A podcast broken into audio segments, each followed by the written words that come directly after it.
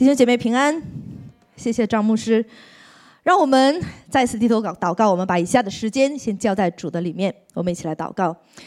天父，我们作为你的百姓，在你的面前，主，无论我们在现场，无论我们在线上，无论我们在哪里，你的圣灵都来感动我们，与我们同在。主，让我们听的、讲的，都从你那里支取你要我们所得着的，你的话语，建立我们的信心。帮助我们与我们同在，我们把以下的时间仰望交托在你的手中，奉主耶稣基督得胜的名，阿门。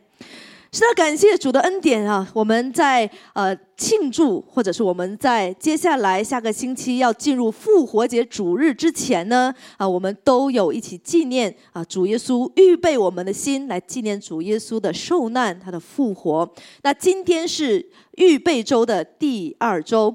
那上个星期呢，丽珍牧师讲到说，也让我们知道主耶稣基督的身份，那就是他是谁啊？我们知道主耶稣有荣耀的身份，他是神的儿子，他是全人类的救主。那今天我们依然要带着感恩的心，纪念主耶稣对我们的救赎和对全人类的救赎。那根据教会的传统，今天是棕树节。啊，或者是你在网络上别人提到的时候，也有人叫做棕枝节啊。棕枝节比较少人讲啊，我至少我自己没有听过，我只听过粽子节啊。棕枝节就啊，就是如果有人讲说棕枝棕枝节是什么呢？就是棕树的树枝啊，棕树的树枝。那这一个主日啊，就是这个星期天啊，这个周末的主日，也是被教会传统认为叫做棕树主日。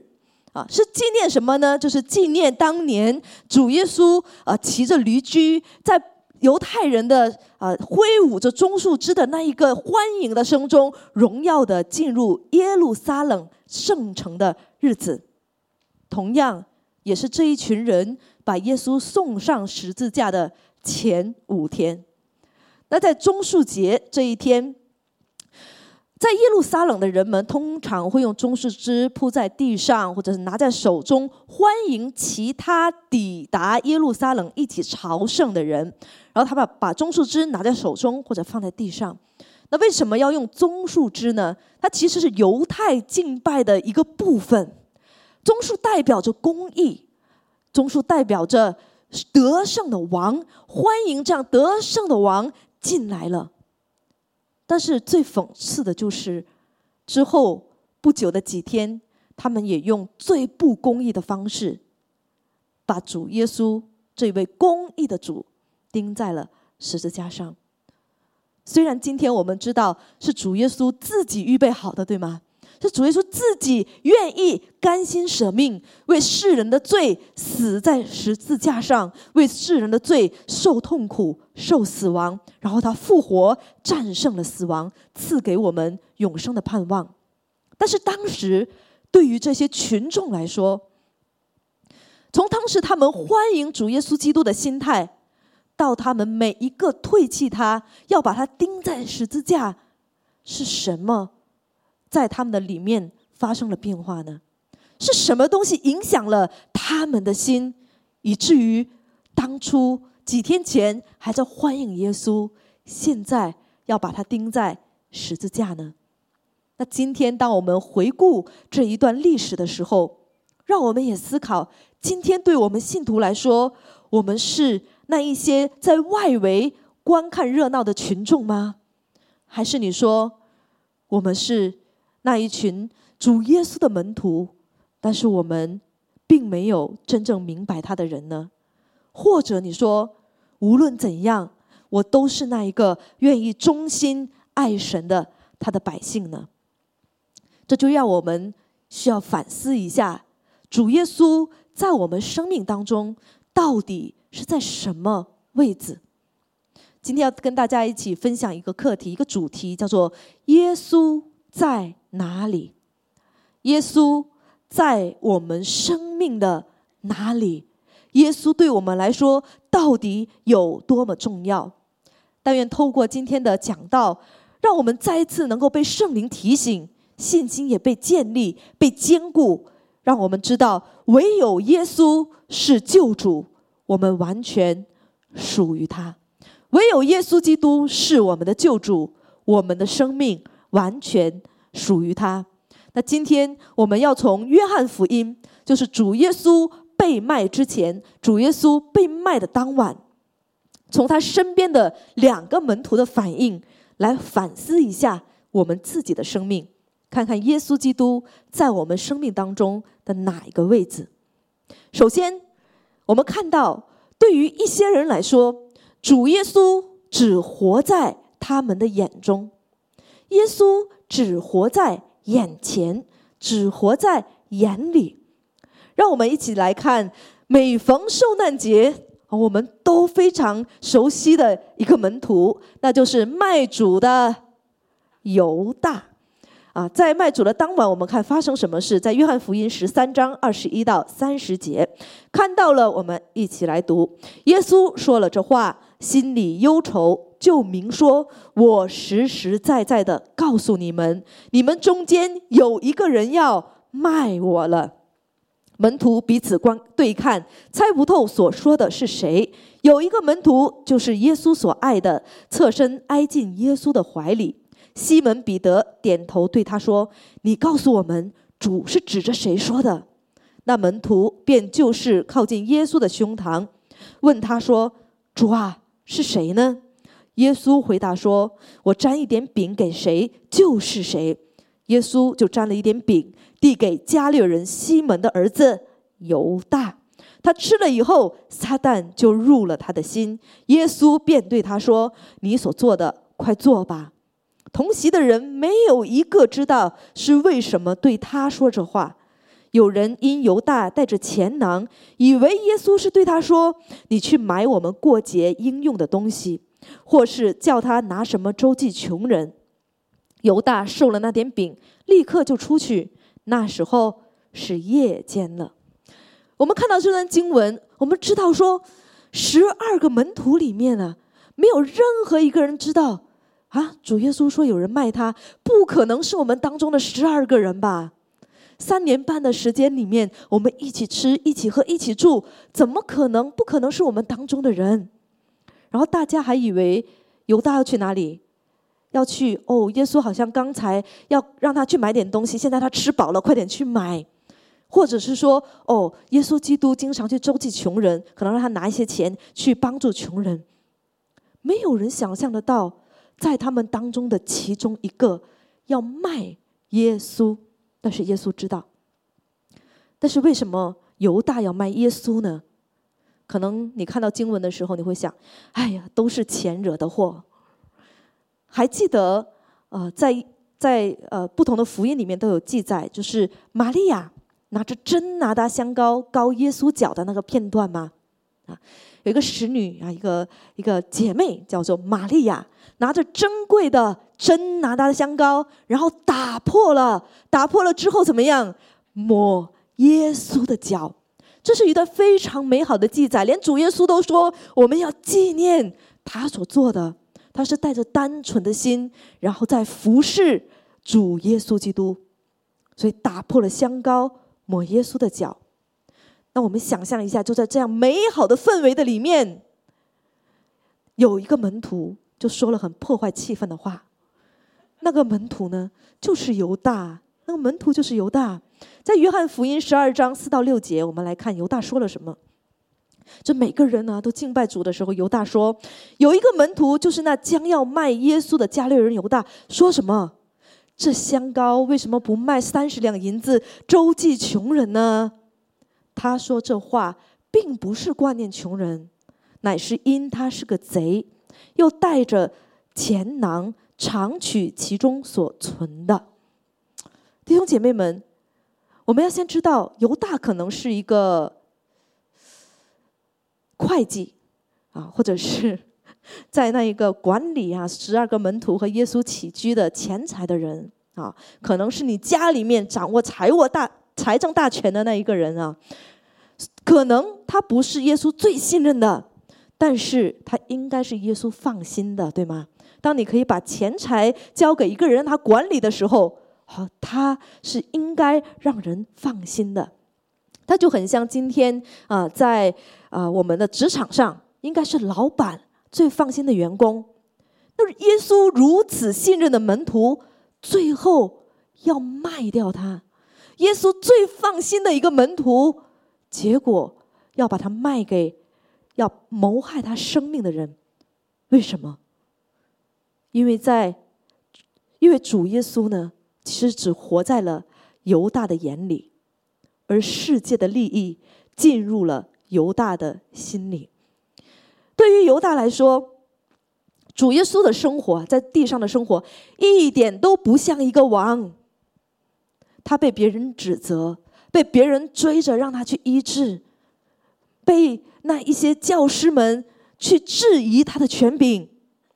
是耶稣主啊，你可以赶鬼，你可以医治，你可以使五饼二鱼喂饱几千人，但是你一直跟我们说你要去死，为什么我要跟随一个要死的王？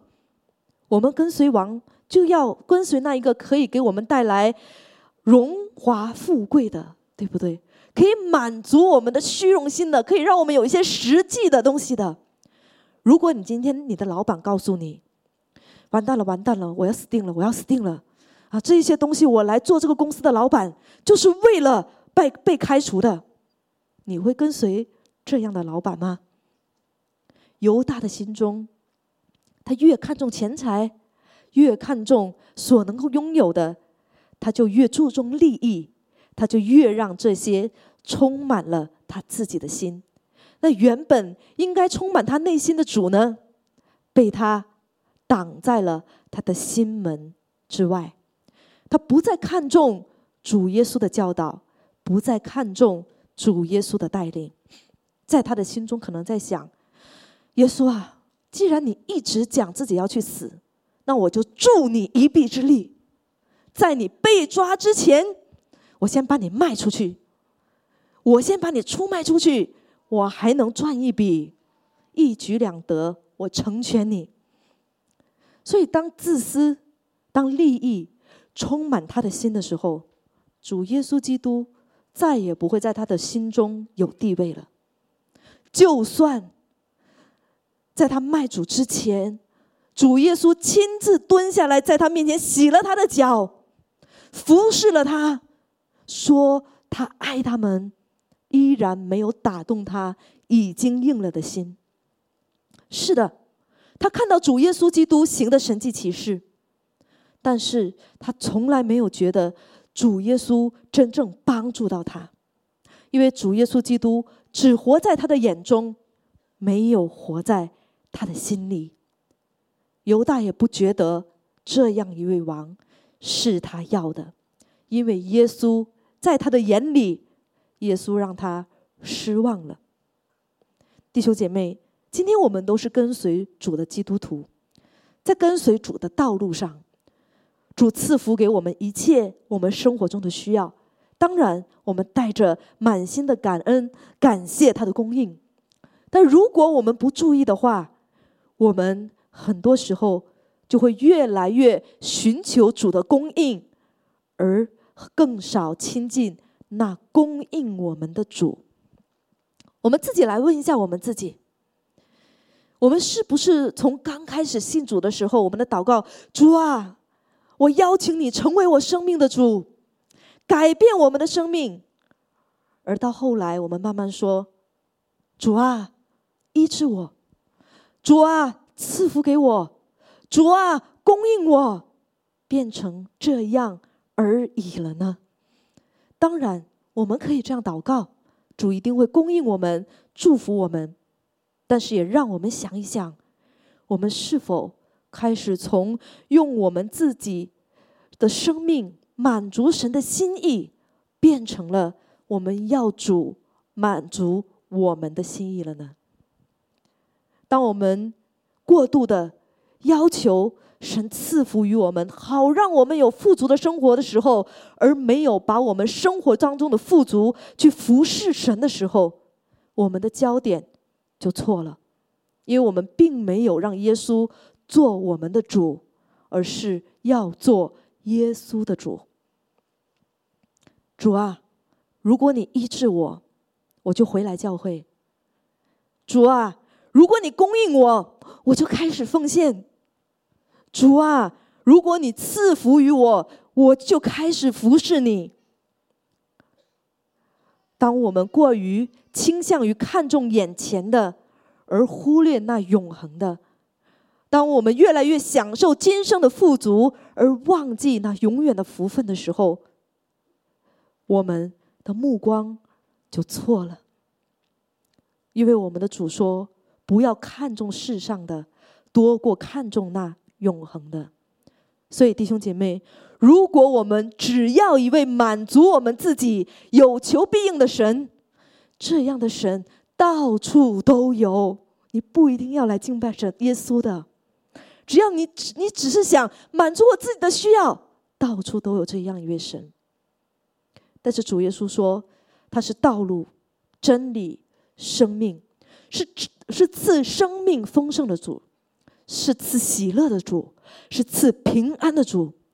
但是圣经里有一处经文记载，有一个人跟耶稣说：“无论你往哪里去，我要跟从你。”然后耶稣回答他一句话：“耶稣说，湖里有洞，天空的飞鸟有窝，只是人子没有枕头的地方。”弟兄姐妹。我们是否相信，就算物质上面什么都没有，我们依然可以有丰盛的生命吗？你相信有一位神可以赐福你所有的喜乐、平安、丰盛生命，但是没有钱吗？我我们可能说，主，我们相信，但是我们不要。主说，我可以赐给你平安，但是可能没有物质上的丰盛，你要吗？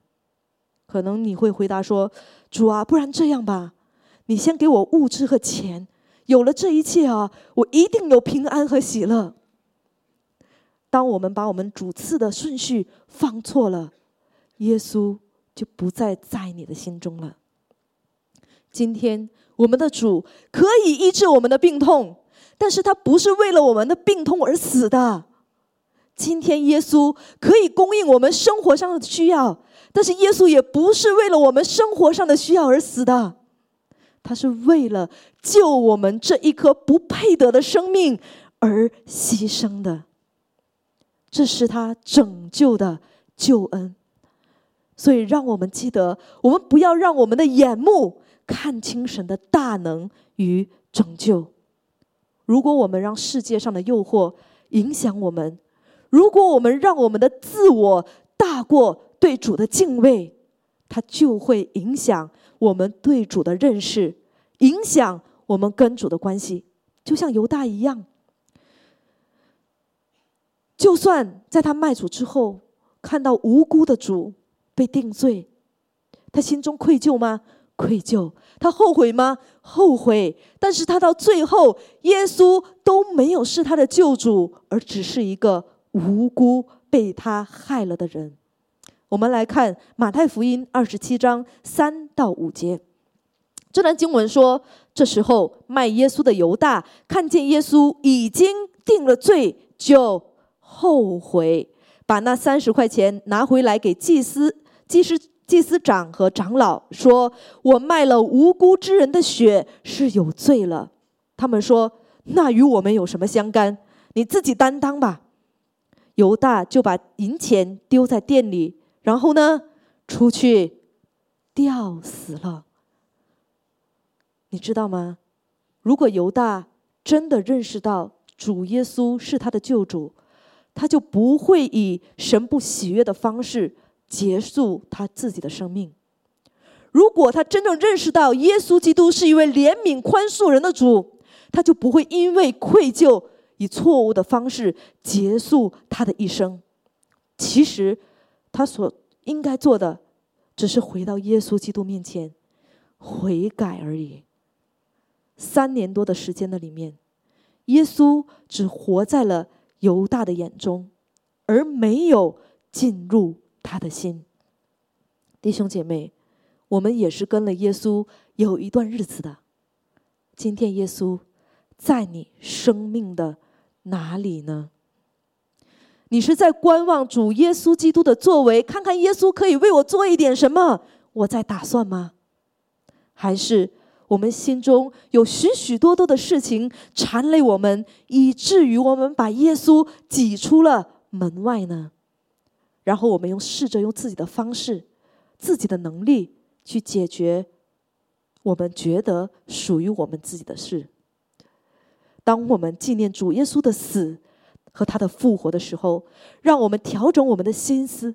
我们的眼光全心全人，先回到耶稣基督的面前，不带条件的去爱他，去敬拜他，去亲近他，因为他以自己的生命救赎了我们的生命，这是最伟大的爱，这是最伟大的事，胜过我们生活当中一切所需要的事情。不要让我们因为已经得着了救恩而忘记了救恩的宝贵。耶稣没有让我们因为罪赔上自己的生命，耶稣拯救我们的生命，所以让我们也不要为了赚取这个世界而忘记主耶稣基督的恩惠。好，让我们再看一下另外一个门徒，也是受难节我们经常会提到的一位门徒，他就是彼得。当主耶稣被卖之前。耶稣只活在了彼得的脑海中，耶稣只活在脑海。当耶稣交代门徒们说他要受死了、受刑罚，他要上十字架、要离开了，然后心直口快的彼得与耶稣进行了下面这一段对话：约翰福音十三章三十六到三十八节。西门彼得问耶稣说：“主往哪里去？”耶稣回答说：“我所去的地方。”你现在不能跟我去，后来却要跟我去。彼得说：“主啊，我为什么现在不能跟你去？我愿意为你舍命。”耶稣说：“你愿意为我舍命吗？我实实在在的告诉你，鸡叫一先，你要三次不认我。你想一想，如果你是当时的彼得，当耶稣跟你讲这句话，你会怎么想？你会很不服气，对吗？”可能当时会想，主耶稣，我怎么可能不认你？我当初可是那唯一一个啊，宣告你说神的儿子是耶稣，耶稣基督的那一个人啊！你竟然这么不信任我！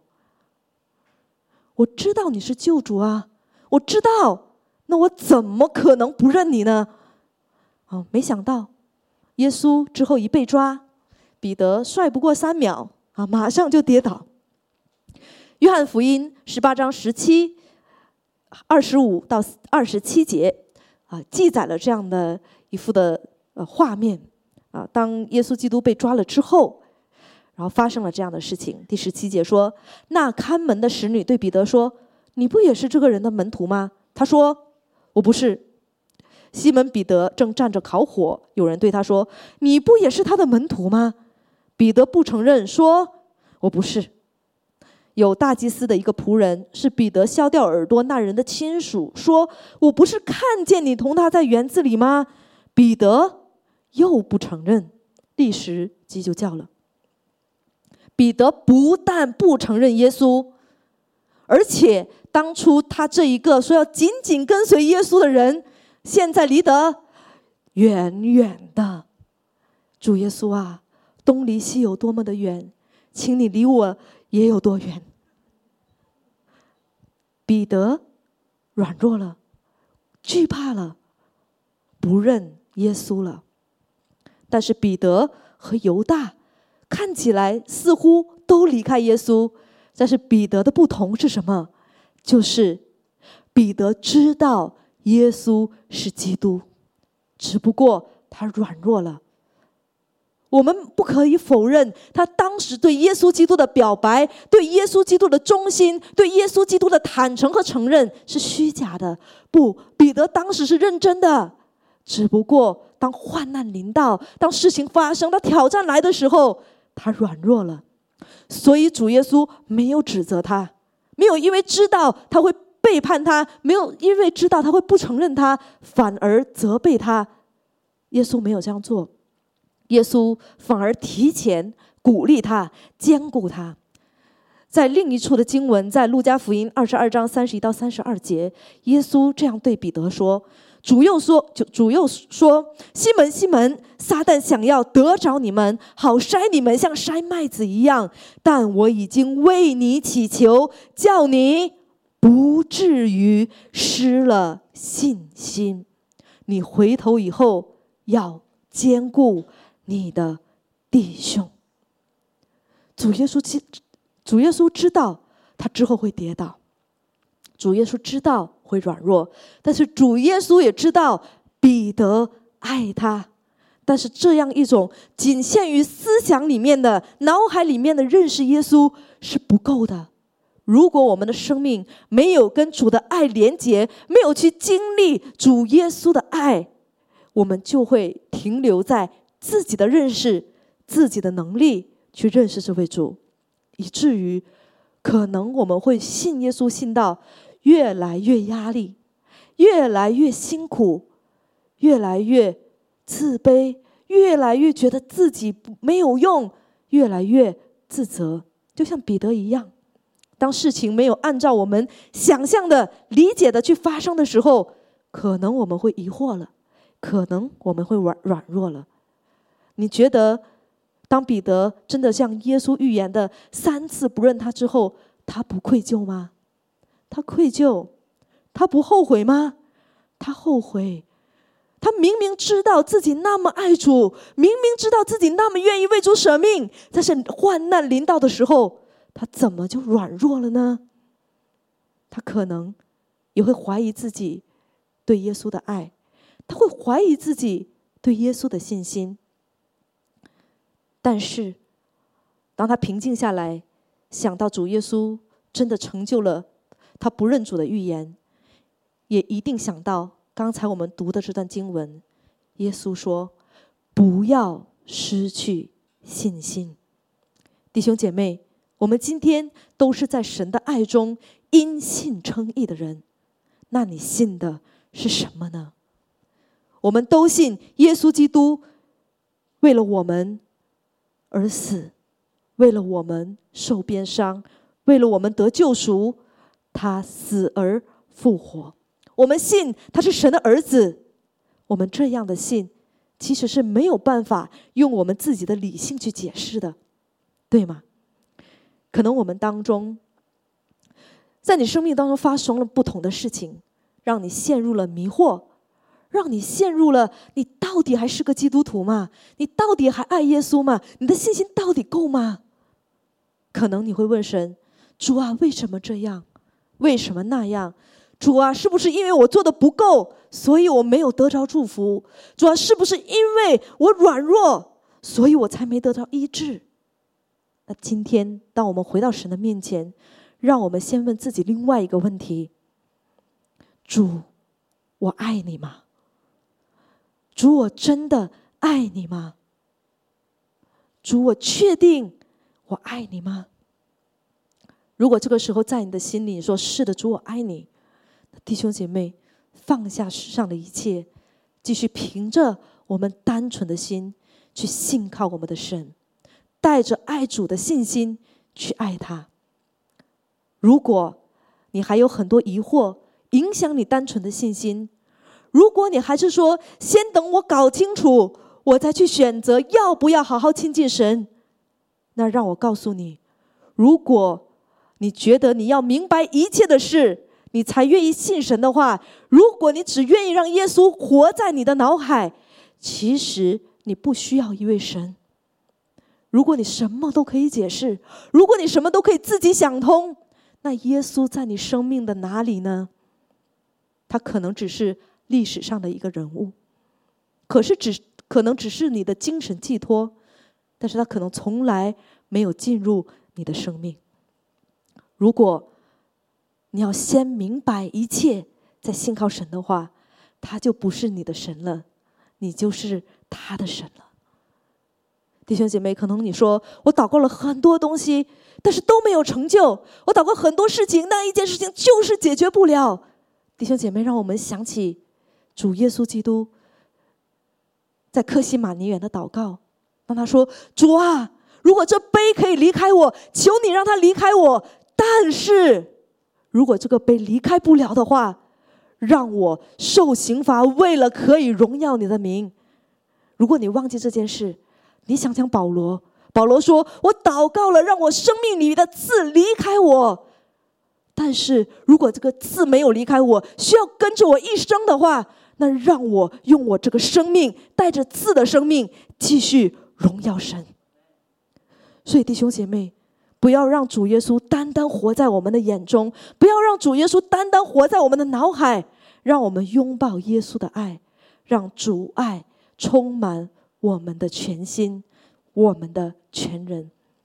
所以弟兄姐妹，如果你想的是我要得着真正的生命，那你就只有这一位神，没有第二位，没有其他位，就只有这一位神。就是主耶稣基督，因为主耶稣基督的死和复活，就是为了让我们能够得生命的。所以我们感谢主，主没有看我们的外在，主更注重我们的内心，所以他才知道我们的软弱，也知道虽然我们软弱，我们也爱他，只是我们爱的不够。所以，主耶稣基督愿意不断的、不断的在我们的年日的里面向我们显明他的爱，好让我们能够藏在他的里面，他也藏在我们的里面。看看彼得，他失败了，好像信心软弱了。不过主没有放弃他。主耶稣复活之后，他怎么样？他亲自去找了彼得，亲自兼顾他的生命。我们来看主耶稣复活后，他跟彼得的这段对话。约翰福音二十一章十五到十九节，他们吃了早饭，耶稣对西门彼得说：“约翰的儿子西门，你爱我比这些更深吗？”彼得说：“主啊，是的，你知道我爱你。”耶稣对他说：“你喂养我的小羊。”耶稣第二次又对他说：“约翰的儿子西门，你爱我吗？”彼得说：“主啊，是的，你知道我爱你。”耶稣说：“你牧养我的羊。”第三次对他说：“约翰的儿子西门，你爱我吗？”彼得因为耶稣三次对他说：“你爱我吗？”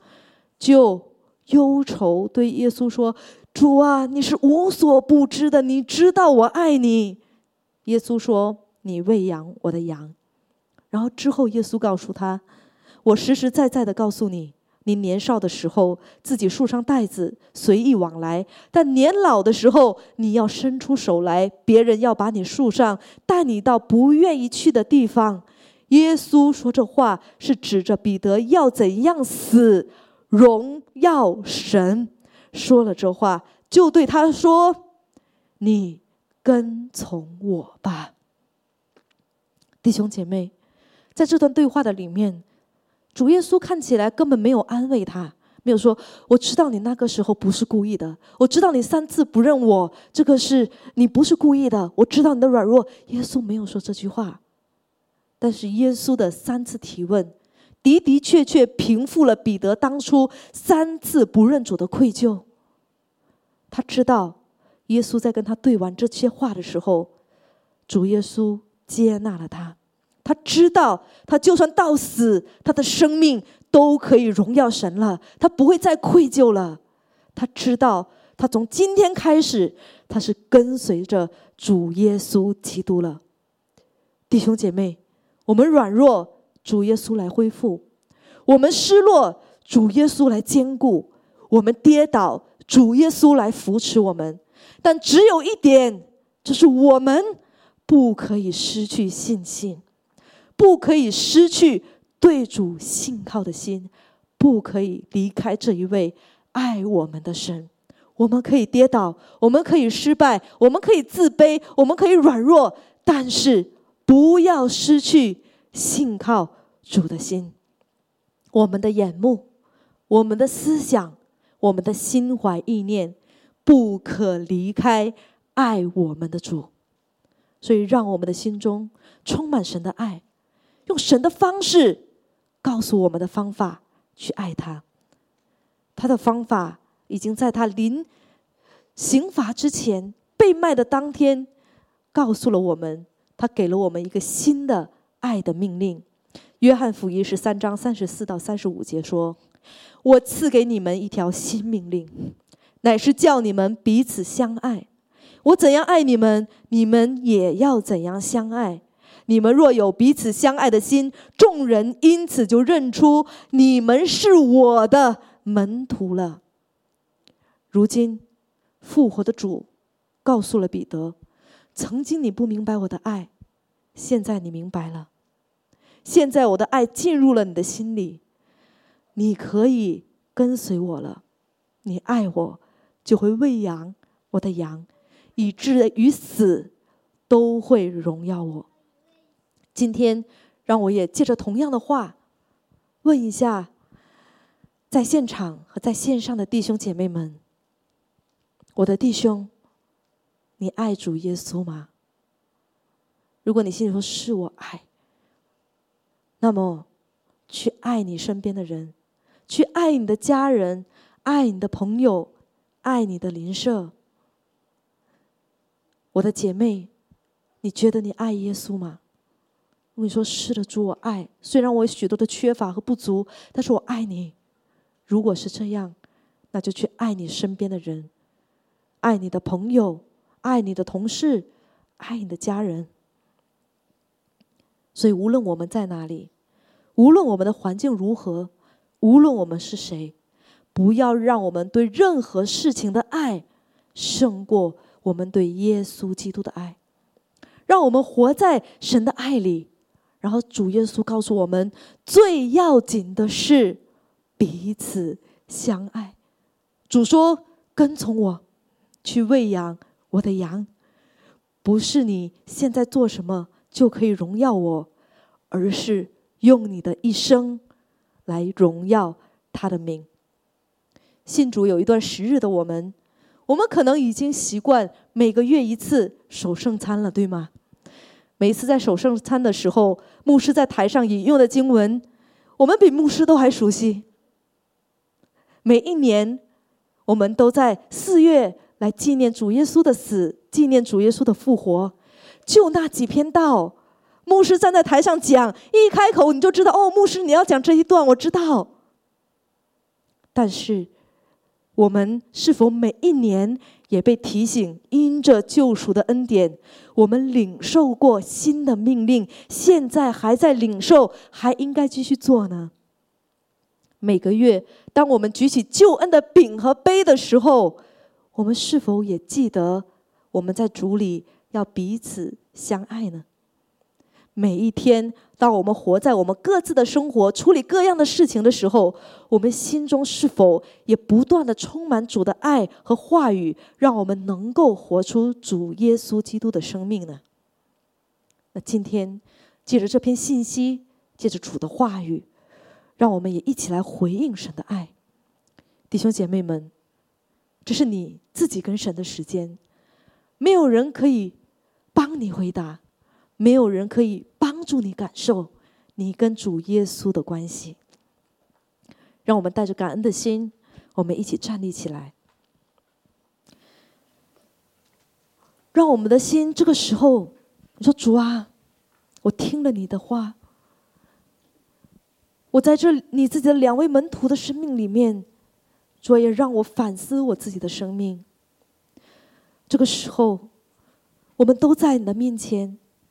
但是主，这个时候，请你进入我的心，打开我的心房，让我自己看一下，主啊，你在我们生命当中的什么位置？主啊，我有软弱，主啊，我有挣扎，但是主啊，圣灵来帮助我，让我知道，主啊，我还爱你吗？所以，等一下，当敬拜团。在用诗歌服侍我们的时候，我又我要呼召三组人。第一组人，可能你说主啊，你知道我爱你，但是我软弱，但是我有的时候跌倒了。但是主今天说你看我的心，你说主啊，我爱你，你知道我爱你，求你来刚强我。第二组人，你说是的，主啊。你知道我爱你，但是当患难临到的时候，当问题临到的时候，我疑惑了。主啊，今天你看我的心，你知道我爱你，求你来兼顾我。第三组人，你说主啊，你知道我爱你，但是我真的爱你爱的不够，我常常被世界上的事所影响。为着我眼前的事所奔波，为着我自己想得到的所抓住。主啊，我爱你，但是我爱你爱的不够。主啊，我心里有亏欠，主啊，我心里有自责。但是主，今天你看我的内心，你知道我爱你。我在你的面前，主让我用全心全人来爱你。所以，当敬拜团在用这首诗歌服侍我们的时候，让我们自己来回应。你可以。举起你的手，你可以用你自己的方式，你也可以走来台前，将你再一次的献在神的面前。是的，主耶稣在这里，他也监察我们的内心。是的，主，我们赞美你，说你是扶持我们的主，你是不离不弃的主。主，让我们不失去那爱你的心，不失去信靠你的心。耶稣，你宝座在这里。主啊，改变我们，主，我们的眼目，我们的心思，我们的全心全人。归在你的里面，因我们属你。就在这里，我们焕然献祭。我们能献什么祭呢？我们唯有献上我们自己的生命，成为那馨香的活祭。主啊，我们拿什么感谢你呢？我们只能用我们的生命，一生一世来荣耀你。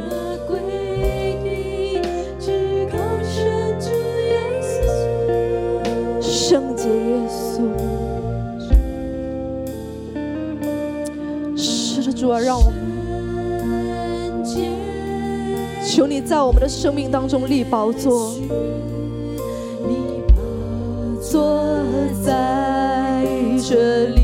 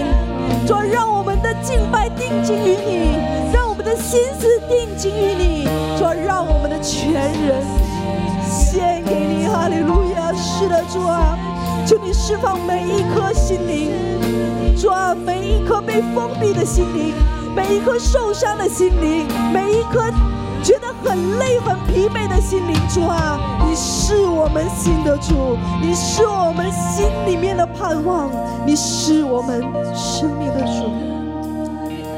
主，改变我们的心怀意念，改变我们的眼光。主，在这个时候。孩子在你的面前，要为你的百姓来祷告。在我们当中有软弱的，你刚强；主我们当中有已经跌倒的，主你来扶持；主我们当中有疑惑的，主你敞开他的心眼，让他看见。主无论我们在什么情况的里面。做在我们当中的每一个人，不会失去那爱你的信心。主要祝福我的弟兄，祝福我的姐妹，愿我们一生荣耀你的名。我们祷告，感谢，祈求，奉主耶稣基督得胜的名。阿门，阿门。愿主赐福他的话语。